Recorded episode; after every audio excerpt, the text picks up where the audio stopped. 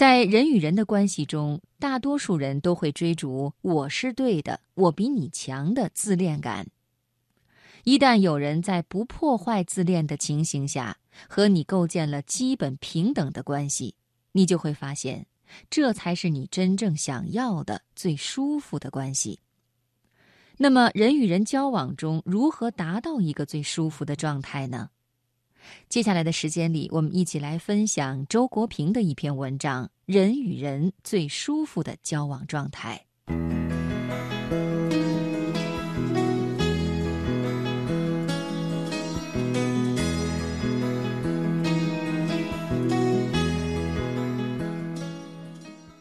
你一定有这样的体会。当你快乐的时候，如果这快乐没有人与你分享，你就会感到一种欠缺。比如说，你独自享用一顿美食，无论这美食多么丰盛，你也会觉得有点凄凉乏味。如果餐桌旁边坐着亲朋好友，情形就大不一样了。同样，你看到了一种极美丽的景色，如果只有你一个人看到，而且不准你告诉任何人。这不寻常的经历不但不能使你满足，而且会成为你内心的痛苦。不止一位先贤指出，一个人无论看到怎样的美景奇观，如果他没有机会向人讲述，他绝不会感到快乐。人终究是离不开同类的，一个无人分享的快乐，绝非真正的快乐。而一个无人分担的痛苦，则是最可怕的痛苦。所谓分享和分担，未必要有人在场，但至少要有人知道。永远没有人知道，绝对的孤独，痛苦便会成为绝望，而快乐同样也会变成绝望。一切交往都有不可超越的最后界限。在两个人之间，这种界限是不清晰的，然而又是确定的。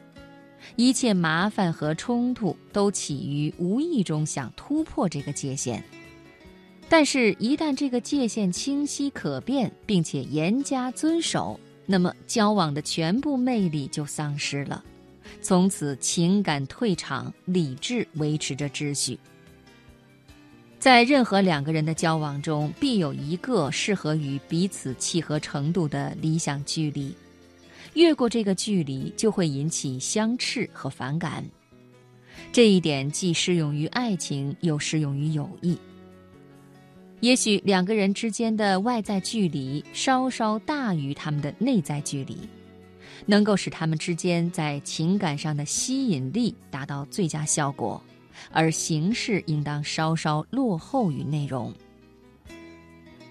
对于人际关系，我逐渐总结出了一个最合乎我性情的原则，就是互相尊重、亲疏随缘。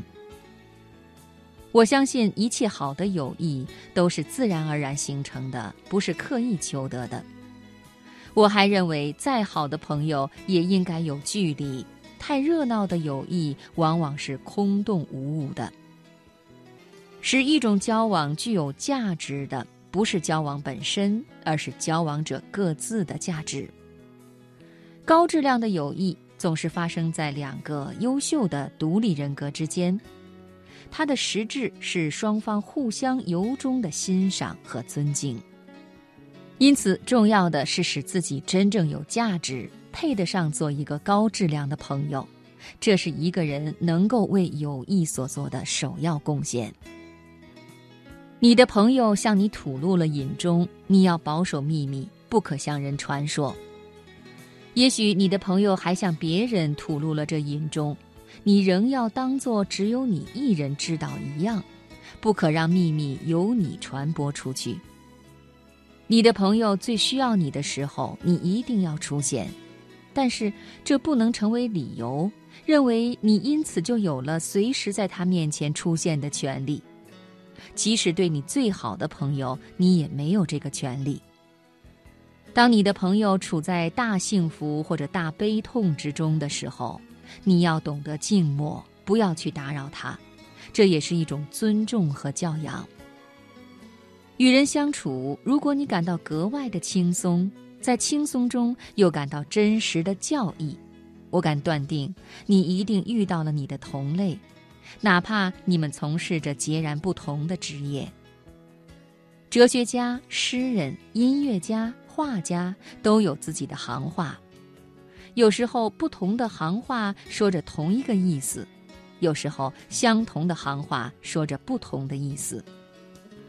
隔行如隔山，没有翻越不了的山头。但灵魂之间的鸿沟却是无法逾越的。我们对同行说行话，对朋友吐心声。人与人之间最深刻的区分，不在职业，而在心灵。朋友是那少数几件舍不得换掉的旧衣服。有哲人说，朋友如同衣服，会穿旧的，需要时时更新。我的看法正相反。朋友恰好是那少数几件舍不得换掉的旧衣服，新衣服当然不妨穿一穿，但是能不能成为朋友，不到穿旧之时是不知道的。总在频繁更换朋友的人，其实没有真正的朋友。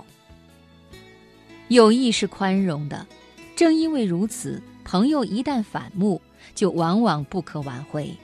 说明他们的分歧必定十分严重，已经到了不能宽容的地步。只有在好朋友之间，才可能发生绝交这种事。过去交往越深，现在裂痕就越难修复，而维持一种泛泛之交，又显得太不自然。至于本来只是泛泛之交的人，交与不交本属两可，也就谈不上绝交了。外向性格的人容易得到很多朋友，但真朋友总是很少。内向者孤独，一旦获得朋友，往往是真的。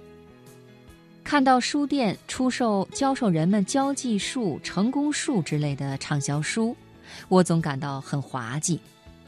一个人对某个人有好感，和他交了朋友，或者对某件事情感兴趣，想方设法把它做成功。这本来就是自然而然的。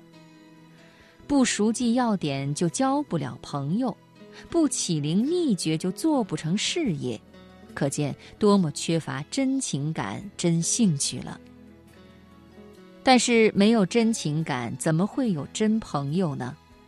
没有真兴趣，怎么会有真事业呢？既然如此，又何必孜孜于交际和成功呢？这样做当然有明显的功利动机，但那还是比较表面的，更深层的原因是精神上的空虚，于是急于找捷径躲到人群和事物中去。我不知道这样做效果如何，只知道如果这样的交际家走进我的身旁，我一定会更感寂寞；如果这样的成功者站在我的面前，我一定。会更觉得无聊。